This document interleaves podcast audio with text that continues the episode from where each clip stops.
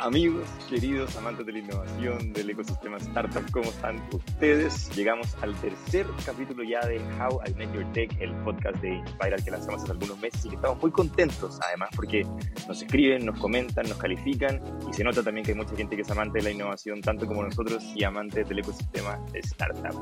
Hoy, como es de costumbre, no estoy solo, estoy con un compañero de trabajo, un amigo, Carlos Muñoz.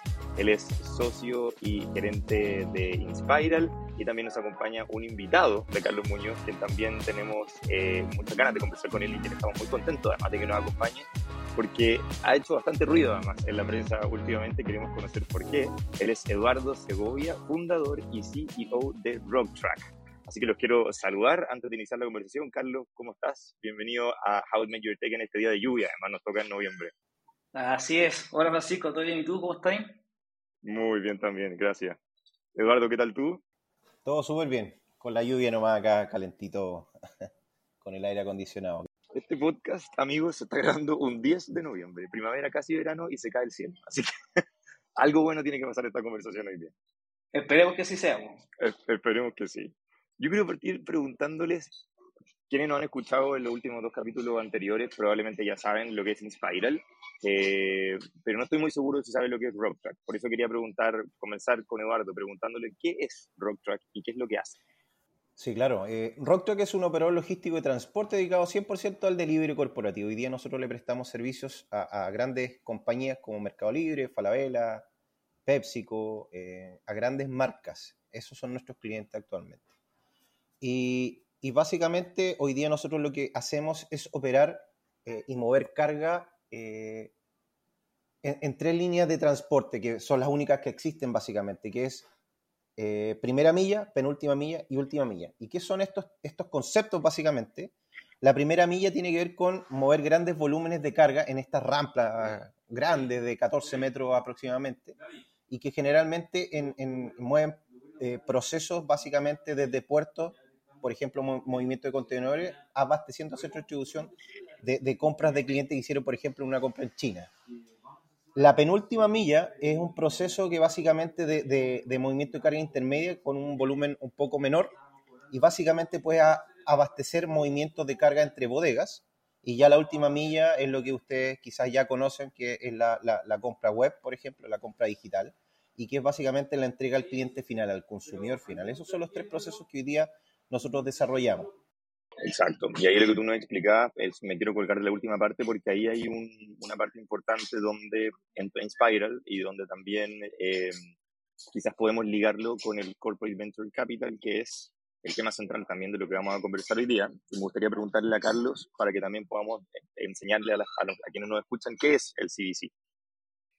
Mira, el CDC es un mecanismo eh, que le permite a grandes empresas, bueno, como la que invirtió en, en Eduardo, en RockTrack, eh, acceder a, negocios que hoy día están disponibles en el mercado, a estas famosas startups que, hoy día están muy de moda, eh, para poder acelerar la innovación dentro de grandes corporativos.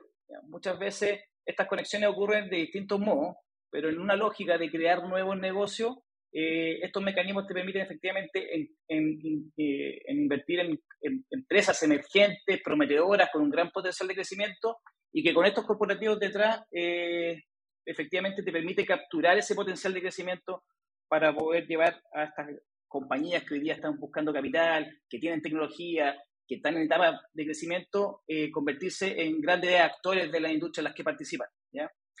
El CVC es un poco distinto al Venture Capital, ¿ah? y, eso es bien importante porque están estos dos grandes actores eh, y son efectivamente instituciones que están detrás de estas startups financiando su crecimiento. Y yo creo que la gran distinción entre uno y otro básicamente va en la línea de que eh, un VC lo que busca más es hacer una inversión financiera. No voy a decir que todo, pero, pero yo diría que es como el, el, el, direccionamiento o el corazón que tiene un, un, VC, que es invertir en startups prometedoras que el día de mañana puedan rentabilizar o multiplicar estas inversiones. En el caso de un corporativo, estas inversiones son más estratégicas, ¿ya? Eh, más que buscar un retorno financiero, buscan muchas veces cómo incorporar nuevas líneas de negocio, cómo hacer más fuerte el core, eh, cómo de alguna forma avanzar en la, en la, estrategia que está definida y nuevamente buscan más ese foco de cómo le aporta valor al negocio core central o generar nuevas líneas de negocios para los holdings empresariales, más que eh, un resultado o un impacto financiero eh, respecto a lo que podría ser el retorno de una inversión. Vendría a ser entonces como un, una, una, suerte de colaboración entre dos empresas donde se apoyan mutuamente para poder escalar a otro nivel, poniéndolo en palabras más simples. Sí, sin duda hay colaboración, no siempre, pero, pero sin duda lo que está detrás de esto es que esta adquisición o esta inversión en una startup eh, apunta a hacer más fuerte a, a la empresa respecto a los mercados donde quiere competir. ¿Y de qué manera? Porque lo que nos trae, lo que nos, lo, lo, que nos reúne hoy día a Rocktrack e Inspire en torno a este tema que es el CBC, es, es, justamente el trabajo que hicieron en conjunto en esta herramienta. ¿De qué manera eh, Rocktrack e Inspiral colaboraron? Se lo pregunto a cualquiera de los dos o como quieran, o quizá entre los dos quieran como contar la historia. ¿Cómo comenzó este trabajo conjunto? Mira, de, de hecho, un buen ejemplo para colgarnos de la pregunta anterior. ¿eh? Eh, en el caso, bueno, ya lo puedo contar porque es público. Eh, en el caso de, del proceso que le empezó Libigas para buscar invertir en negocios como el que lidera hoy día Eduardo, efectivamente fue la línea de un, un, direccionamiento o una definición estratégica, es cómo creamos nuevos negocios para el grupo Lipigas, ¿ya? Y, y, claro, cuando uno ve a Lipigas a lo mejor en un comercial o, o, o, le traen el balón de gas a la casa, uno piensa que es una, una empresa que reparte gas y, y, la verdad es que es mucho más que eso, es una empresa que tiene un motor o, o un músculo logístico bien potente. O sea, es una empresa que puede entregar 60.000 cilindros de gas en un día en ventanas horarias, en ventanas de tiempo que son entre una y una hora y media. O sea, el músculo logístico para poder hacer eso es bien potente. Y esa capacidad está al servicio de poder generar nuevos negocios distintos a distribuir solamente gas.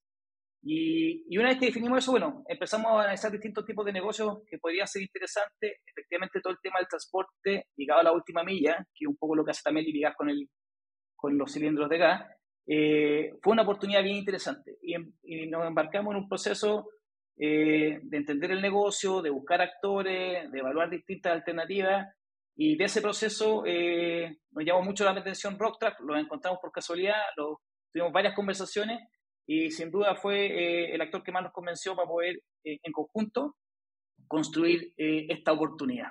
Y ahí te puedo dar a ti la palabra, Eduardo, eh, cómo fue el momento en que empezamos a conversar, lo que viviste y bueno, si queréis contar experiencias anteriores también, súper bueno. Antes de que Eduardo retome, yo quiero preguntar, ¿cómo se encuentra una empresa tan, tan, tan destacada como, lo que, como la que vamos a conocer ahora de casualidad?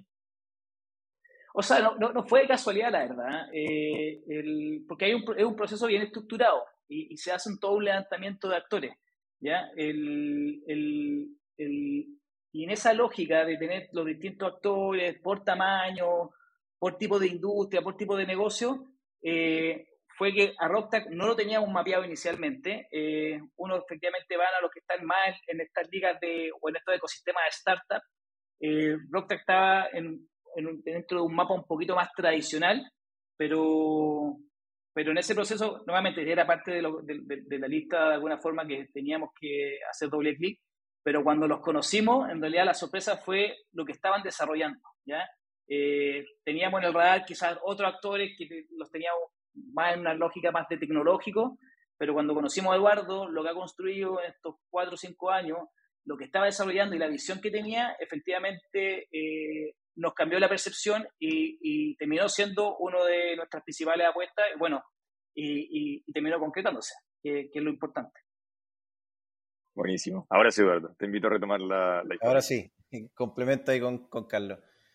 Mira, esto fue hace más de un año y medio, aprox. Eh, yo siempre he dicho que nosotros somos una startup no tradicional, que básicamente, y, y, por qué lo digo? Porque primero yo nunca he, he, levantado financiamiento, no lo sé hacer, siempre nos hemos apalancado con herramientas tradicionales, factoring, por ejemplo, y, y, y, salir a buscar plata afuera, eso no me lo enseñó ni la universidad, eh, lo empecé a entender obviamente con, con este entorno que, que, uno ve de, también de competidores, más tecnológico.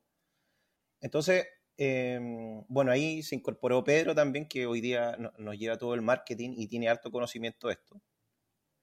Y, y, básicamente empecé a aprender, empezamos a meterle prensa, marketing a, a, a nuestra marca y nos empezamos a ser conocidos en, en la industria no solamente por el marketing y las redes sociales, sino que básicamente porque también lo hacemos bien. Eh, mi concepto, y, y, es lo que hoy día tiene como cultura rock, que es básicamente que la logística es un negocio de proceso y quien domina los procesos es básicamente lo hace bien y, el cliente final efectivamente ve buenos, buenos niveles de servicio y se queda contigo trabajando. La tecnología obviamente te ayuda, pero, pero, pero no es el eje central. Y en ese sentido, em, bueno, empezamos a meterle un poco más de marketing, como decía prensa, y en una nota que nos hace el pulso, eh, pasan un par de meses después de esa nota, ahí yo comento obviamente mi historia, y a través de esa nota llega, llega Inspiral. Me acuerdo que, Carlos, no me acuerdo el nombre, si era Irina o Constanza quien nos contactó. Constanza fue la que te, contactó. Sí, y nos escribió, claro, Constanza. Y, y, esta idea empezó a entrar de a poco, porque finalmente, em, claro, la idea, oye, mira, podemos construir un mega negocio, un, monstruo logístico, y yo fui cada vez tomando más vuelo con esto, porque básicamente yo tenía cierta envergadura de facturación y, también empezamos a empujar más la venta también para que el deal fuera mucho más atractivo también para Lipiga. Entonces ahí empezamos a redoblar eh, esfuerzos. De hecho, demostramos un crecimiento importante también en ventas desde el momento en que empezamos a, conversar hasta que cerramos. Casi duplicamos la venta, podría decirlo. Y, básicamente así fue el proceso, ¿cachai? Fue un proceso largo de un año y medio yo, yo lo que le comentaba también a Carlos, a Arturo, eh, fue un proceso de mucha ansiedad porque, eh, claro, yo llego a un nivel de facturación y de envergadura que hoy día, sin, sin, sin, esta fuente de financiamiento o, sin Lipiga, es casi imposible seguir, porque eh, y, las con las cuadraturas de los pagos de nuestros clientes cada vez te van quedando colitas atrás, ¿cachai? Entonces los flujos de caja se te van más estresando, en la medida que voy incorporando más clientes, más estresa el flujo caja. Entonces necesitáis un partner y un socio muy potente que te dé la espalda financiera para seguir creciendo. Y con la envergadura que estamos teniendo, como te decía, eh, eh, es, casi imposible, es difícil, es muy difícil. Aparte de una industria muy ruda, tenéis muchos actores, una industria muy atomizada, no hay claros líderes, ¿cachai? Y, bueno, están las marcas conocidas, los, los curry grandes, ¿cachai? Chile Express, Blue, pero, pero básicamente es una industria muy ruda, entonces sin una espalda que, te ayude finalmente y, que te olvide un poco de salir a buscar plata, sino que te dedique a hacer crecer el negocio, es muy difícil. Entonces ahí fue donde me, me hice un clic y, creo que fue una muy buena idea.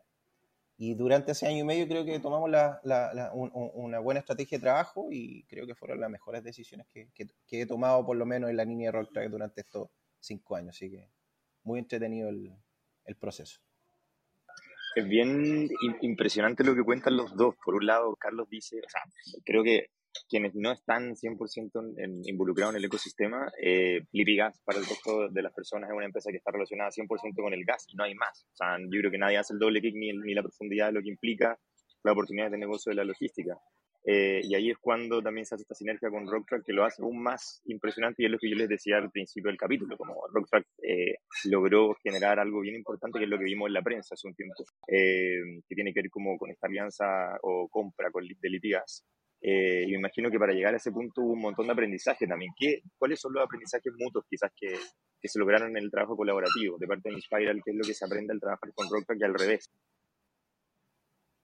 Ahí sí que te doy la palabra a ti, Eduardo, eh, que viviste el proceso en, carne propia y nada, pues yo te voy complementando desde la otra idea cómo lo vimos nosotros. O sea, yo siempre, yo siempre también tuve los pies sobre la tierra de que, que, podía ser un proceso que también se cayera y, estar trabajando constantemente también en el crecimiento, en, en mantener siempre el foco, la visión de, oye, quiero ser un actor relevante, pero también tengo que tener un equilibrio en la empresa. Entonces, de hecho, un punto eh, en el crecimiento de facturación que no pudimos seguir más creciendo, básicamente porque se hacía más complejo y era dispararnos de los pies y seguíamos creciendo y metiendo más facturación, por los flujos de caja, como te comentaba anteriormente. Entonces, los aprendizajes eh, eh, es básicamente es tener los pies sobre la tierra, independiente de las cosas que vayan pasando y siempre con el foco y la visión de tu, de tu empresa, de, de dónde quieres llegar y, cómo a través de tu equipo de trabajo finalmente haces que eso ocurra independiente de todas las cosas que vayan pasando alrededor, eh, que sean buenas o malas, pero, pero siempre tratar de mantener los pies en la tierra, porque si no eso te quita foco. Para mí esto fue un casi un, trabajo adicional y fue, fue pesado, ¿cachai? Fue, fue, fue, muy, muy intenso, tanto con Pedro como con los gerentes de finanzas, también trabajamos con todos los gerentes en general, porque tenéis que estar proyectando, presupuestando, eh, el due diligence fue intenso, tuvimos que salir a solucionar un montón de cosas que finalmente como, como empresa, no sé si decir chica, pero como startup, claramente no, no lo tienes ordenado como un, como un corporativo. Entonces, eh, el mayor aprendizaje creo que es básicamente siempre ser frío y mantener los pies sobre la tierra, independiente de lo que esté pasando, con foco en tu, en tu, en tu empresa y, y, siempre preocupado del equilibrio de tu empresa. Eso es, lo, e, eso es lo que te podría comentar como gran experiencia lo que me pasó hoy día. Y nada, y, y también el otro punto es que em, eh, eh, hoy día, o sea, más que nada es felicidad hoy día. Hoy día yo estoy bien tranquilo de que con Lipigá vamos a construir un monstruo, ¿cachai? Y, tengo súper clara la visión para dónde vamos a ir. Vamos a hacer el, Chile Express, el Chile Express, esto está empezando, vamos a hacer el Chile Express de las tres líneas de, de transporte carga por carretera. No solamente en Chile, sino que Perú, Colombia, queremos ser un actor relevante en LATAM. Carlos. Mira, yo, yo concuerdo harto con, con Eduardo. De hecho, eh, tú lo dijiste súper bien y, creo que cualquier emprendedor que tú le preguntas, el levantamiento de capital o estos procesos, efectivamente es una pega de tiempo completo. Te quita mucho, mucho tiempo. Yo, hay, como cuatro aprendizajes o, conclusiones que puedo sacar del proceso y, y que creo que son relevantes. La primera es que, eh, que, estos procesos tienen que estar muy bien conectados con la estrategia. O sea, Rocktrack hacía match estratégico con respecto a lo que habíamos definido con Lipiga, de cuáles eran los negocios en los cuales nos queríamos meter. Entonces, eso es el punto de partida porque si no hace match, eh, los procesos se van dificultando en el camino y probablemente quedan eh, medio descolgados. Lo segundo es que sí tiene que haber también un fit con respecto a, la, al estilo de las compañías. O sea, eh, cuando, nos, cuando nos juntamos con Eduardo, cuando conocimos su equipo, eh, desde el IPIGA y, el estilo de ejecutivo del IPIGA, había cierta conexión que hacía esto mucho más ameno, mucho más, más agradable de conversar, de negociar, de, intentar llegar a soluciones. Entonces también es bien importante ese, ese no sé cómo llamarlo, pero casi que un match de estilo cultural entre ambas partes. El tercer aprendizaje clave es que los incentivos tienen que estar bien alineados y tienen que estar eh, bien identificados para ambos lados. Tiene que ser un buen negocio para el corporativo, eh, pero también eh, tiene que ser muy atractivo desde el punto de vista de lo que se puede lograr para la startup o la empresa que está en la otra vereda. Y eso creo que se logró súper bien en este deal y, Eduardo y el equipo de Eduardo lo entendió cuando nos sentamos a conversar de, este modelo de inversión que tenía Lirica. Y el último es la disposición. Eh, aquí hay estas conversaciones que, que son, no, sé, no sé si conflictivas, pero, pero hay estas dudas que se generan en el proceso, hay estas inquietudes, Eduardo lo dijo súper bien, hay ansiedades.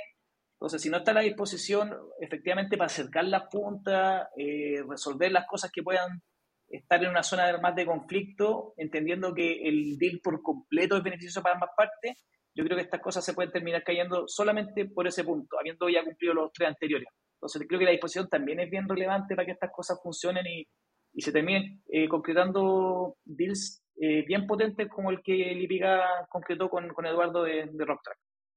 Acá, para, para poder entender también cómo, cómo, cómo se construyó y surgió esta historia, para que quienes nos escuchan también puedan entender, y lo voy a poner en palabras súper simples, yo, o sea, claramente hay, hay muchos más procesos complicados, pero Inspiral trabaja, trabaja con, o trabajó en, un principio con LeadGas, se dan cuenta como esta oportunidad que, que, tiene relación con la logística y las grandes oportunidades que surgen de ahí, y eh, la misión es encontrar a un partner, en este caso Rocktrack, quien pueda como ser capaz de realizar lo que ya se está construyendo, ¿no? Más o menos así funciona el modelo del CDC. Eh, así es. De, hecho, esto no, es buscar empresas o startups por buscar. ¿ah? Nuevamente, esto tiene que estar muy conectado con la estrategia, con un foco bien definido. Eh, y, en realidad esto no es lo que encontré, sino es lo que salí a buscar. Finalmente uno define en qué ámbito de negocio quiero invertir tiempo y recursos para desarrollarlo. Y una vez que está definido ese ámbito de negocio, que en nuestro caso era la logística de última milla, eh, y también con Eduardo fuimos aprendiendo que la primera milla era bien interesante, pero definimos que ese era el negocio en donde queríamos salir a invertir. Eh, recién ahí uno empieza con todo el scouting o el proceso de hunting de potenciales partners con los cuales construir esa oportunidad de negocio. Pero para, pero para que estos procesos sean exitosos, tienen que partir de la estrategia con este camino que te estoy contando, Francisco, porque si no, eh, terminas invirtiendo en lo que encontraste y no en lo que querías invertir.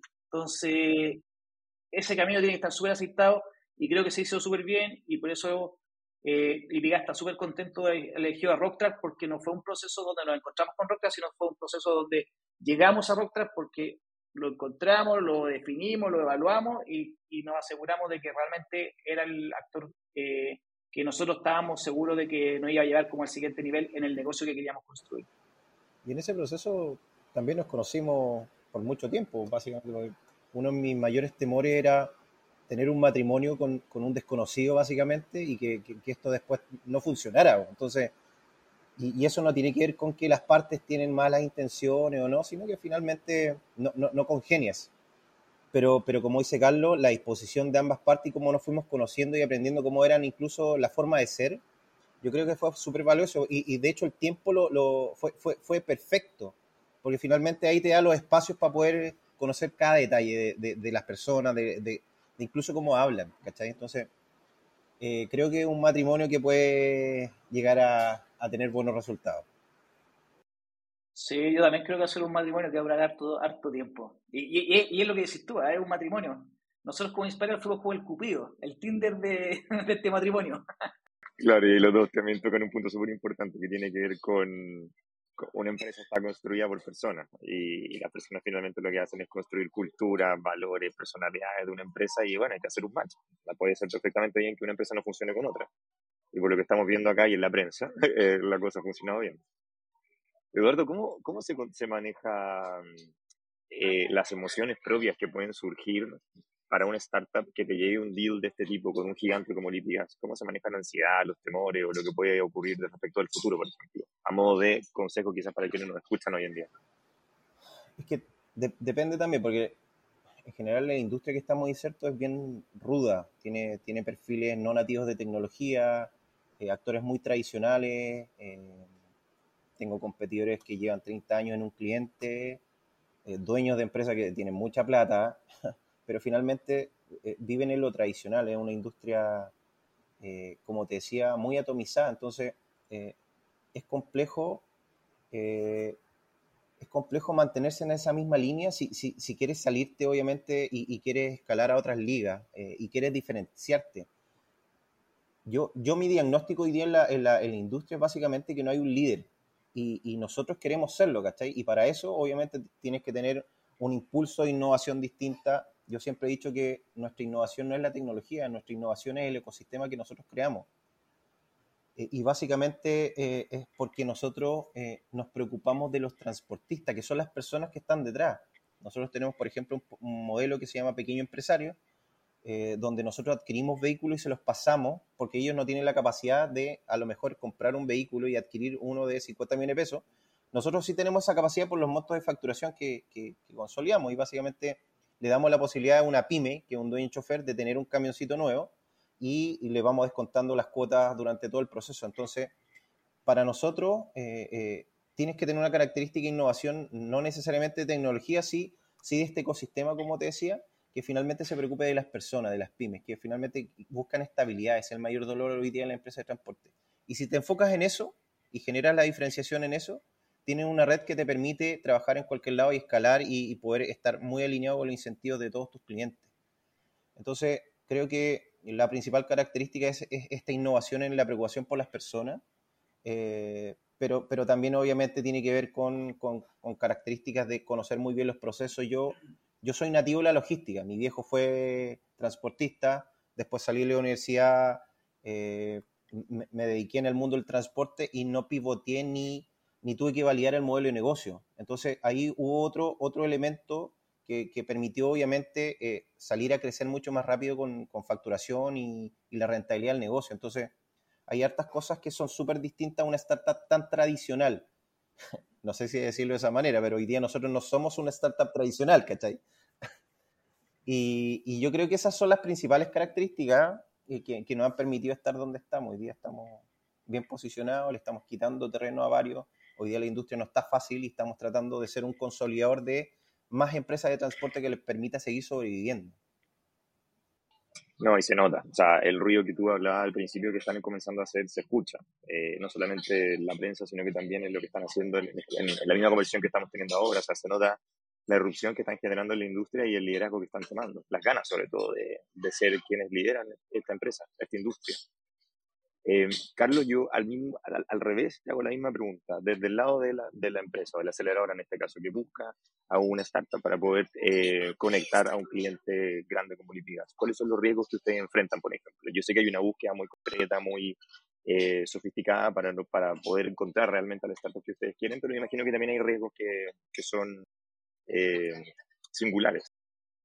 O sea, el, de hecho, por eso se llama la industria del capital de riesgo. el, el, nombre un poco como que acuña e, esa, esa, esa, percepción que tú bien comentas, Francisco.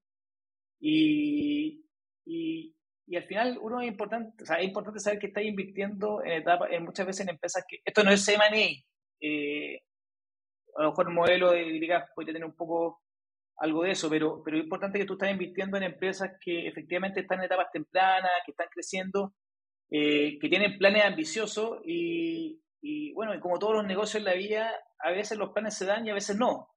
Y, y, por eso uno termina invirtiendo más en el equipo emprendedor que muchas veces en la empresa, porque eh, si bien el plan puede ser bien atractivo, eh, todos sabemos que puede ir cambiando, que pueden aparecer problemas, que el mercado puede cambiar. Hoy día estamos en un contexto que no está fácil para nadie. y si tú solamente te dejas guiar por el papel de cómo se describe la empresa y el negocio que está detrás de eso en el Excel, eh, te puede equivocar. Cuando terminas invirtiendo en personas, en, los equipos, en este caso liderado por Eduardo, eh, tú sabes que estás en contacto con cierta incertidumbre, pero que ese equipo va a ser capaz de ir sorteando un poco los desafíos, ir surfeando la ola, como se dice en el mundo startup, eh, y ir de alguna forma acotando esa incertidumbre. Pero pero uno de los mayores riesgos efectivamente es que estás invirtiendo en cosas que generan una expectativa, generan una expectativa corporativa. Muchas veces las empresas están, están, más acostumbradas a proyectos con retornos más seguros, proyectos más tradicionales, proyectos que conocen, eh, y aquí se embarcan en, en esta zona de riesgo eh, en donde efectivamente hacen apuestas atractivas, conectadas con la estrategia, por supuesto, pero, pero donde los resultados hoy día son una promesa y hay que trabajar para que esa promesa se, se, cumpla. No solamente el trabajo del equipo emprendedor, sino también cómo estas grandes corporaciones apoyan ese equipo y a esta empresa para que ese sueño que están construyendo o que dibujaron en forma conjunta se vaya cumpliendo. Claro, tú lo dijiste, eh, por algo se llama la industria del capital de riesgo, pero me imagino que el trabajo se hace para disminuir al máximo ese riesgo, para poder asegurar los resultados de la mayor manera posible. Y por eso es clave el equipo. Sí, claro, el equipo emprendedor, como decía. Tengo una última pregunta para cada uno porque se nos va el tiempo. Eh, Eduardo, ¿cuáles son los planes de Rocktrack para el futuro cercano o mediano? Lo que se pueda contar, por supuesto. A menos que nos quiera entregar una primicia o algo así. Yo creo que sí. Hoy día estamos en, búsqueda de talentos eh, para, para, para Rocktrack que nos permitan seguir creciendo de acuerdo a los planes que tenemos. Próximo año es desafiante, es un aumento de, en nuestros ingresos cerca del 50%, 60% aproximadamente. Eh, hay otros desafíos como próximo año también Perú, Colombia, eh, ya eh, instalado y básicamente operando, si Dios lo permite también. Y, esos son como los desafíos al corto plazo. También estamos viendo la, a través del el financiamiento, las líneas de tecnología, que, que, hay un monto, montos importantes para seguir desarrollando tecnología y mejorar lo que tenemos. Eh, pero eso al corto plazo y, y, a largo plazo ya tenemos muy definido el, plan al, a quinto, al cinco, a quinto año, perdón. Pero, pero hay que pararse en el 2024 para empezar a hablar de 2025, 2026. Así que eh, es muy pronto para hablar eso. Así que lo, que, te comenté al corto plazo y al mediano plazo es, es eso. Buenísimo. Gracias por la información y por contarnos también por confiar. Carlos, ¿cuál es la, desde tu experiencia, desde el trabajo que se hace también en Inspiral, cómo crees tú que se viene el panorama para la industria, para el Corporate Venture Capital, por ejemplo, el 2024 en Chile? Eh, mira, se viene desafiante. Eh, yo creo que eh, si bien el contexto no está del todo bueno, creo que muchas empresas, muchos corporativos, grandes empresas, se han dado cuenta que esto es un camino súper super viable para, para poder eh, innovar, crear nuevos negocios, meterse o ingresar a nuevas industrias que, que sean atractivas de acuerdo a la estrategia. y es un camino que les permite eh, hacerlo de manera acelerada, eh, si bien sigue siendo incierto, pero bajar varios grados de, de certidumbre, dado que partir de algo desde cero es mucho más difícil que, que ya invertir en, en, alguien que ha algo de camino recorrido. ¿ya? Hoy día las empresas están más exigentes con respecto, y no, solamente los, los, corporativos, ¿ah? los, los VC también están hoy día mucho más eh, exigentes con respecto a las inversiones que realizan.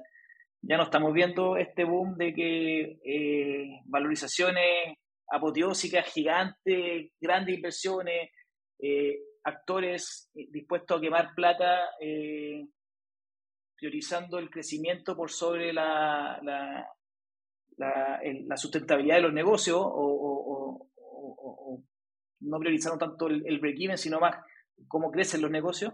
Eso ha, cambiado harto eh, y hoy día las startups que de alguna forma quieren explorar este camino corporativo van a tener que entender que, que, efectivamente no es solamente crecimiento, sino es importante hablar de vida, es aparte hablar de sostenibilidad, es, importante de estar pensando en llegar a un punto de equilibrio en el corto plazo o mediano plazo, pero y no a cualquier costo. Eh,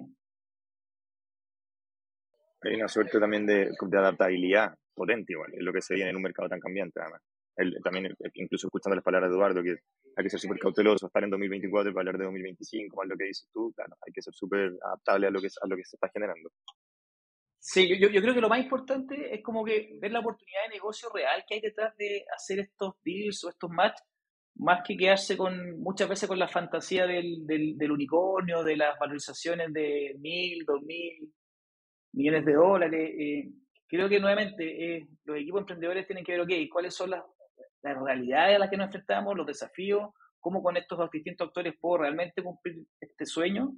Y, creo que eso debe pesar mucho más que muchas veces este sueño tan, más mediático que son estas valorizaciones tan, tan altas que, que estábamos acostumbrados, que yo creo que cada vez eh, ese, ese, ese ámbito está mucho más aterrizado. Exactamente, cautela. Hoy estuvimos con, yo creo que al principio de la, de la, de la, del capítulo dije eh, Carlos gerente de proyecto y no, quiero corregirlo, es Carlos Muñoz, socio y director de proyectos de Inspiral, y con eh, Eduardo Segovia, fundador y CEO de Rock Track, que nos acompañaron hoy día, la voz que escucharon y que nos explicaron también de manera súper clara lo que es un CDC, eh, qué es lo que es Rock Track, qué es lo que es Inspiral y también esta, esta relación con Litigas que es tan interesante además. Así que yo les quiero agradecer esta conversación, por habernos explicado, por haberse tomado el tiempo de estar con nosotros y por también estar liderando una industria que, como decía Eduardo, es una industria complicada. Así que gracias por estar en How I Met Your Tech Spiral. Muchas gracias, Francisco. Gracias, Gifran, por la, por la invitación. Gracias, Eduardo, que, que se sumó.